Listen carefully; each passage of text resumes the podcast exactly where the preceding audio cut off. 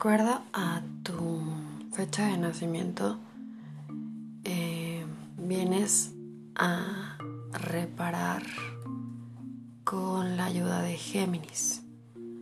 Dice, tuviste anteriormente las características de un Sagitario. Eso significa que eso fue tu vida pasada. Eh, te comportabas como un niño malcriado y desorganizando, desorganizado viviendo al día y guiado más que nada por tus deseos egoístas. Como Sagitario, te importaban muy poco las personas que te rodearan o lo que pensaran. Aunque estuvieras casado, te comportabas como soltero. La satisfacción de tus deseos inmediatos dominaba toda tu vida.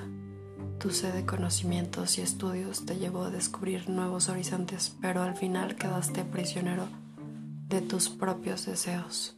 Tuviste una vida activa y hacías lo que querías, pero no podías comprometerte con ninguna causa que no estuviera relacionada directamente con tus intereses inmediatos. Servir a los demás y tomar en consideración otros intereses te parecía una restricción hambriento de libertad e ignorando las relaciones sociales, buscabas justicia ansiosamente, pero solo para ti mismo. No cooperabas con tus congéneres ni los valorabas. Compartir no restringe tu libertad, la realza. Al abrirte a las necesidades de los demás en esta vida, vencerás el ensimismamiento que ha impedido tu transformación espiritual. Al comunicarte abiertamente experimentarás una realización más profunda que la que encontraste en los placeres inmediatos, tan limitados que preferiste en tu vida pasada, y recibirás los beneficios que la luz quiere compartir con todos nosotros. Para esto debes aprender a actuar con humildad y ser más respetuoso con quienes te rodean. Este camino te llevará a la transformación de tus habilidades.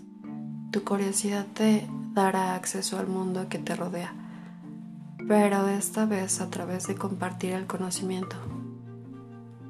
Con esto encontrarás significados nuevos y más profundos en tu vida laboral y en tus relaciones íntimas entenderás que la libertad auténtica y verdadera se forja a partir de las relaciones con los demás y del intercambio de ideas que conducen a una verdadera metamorfosis de salvaje a civilizado.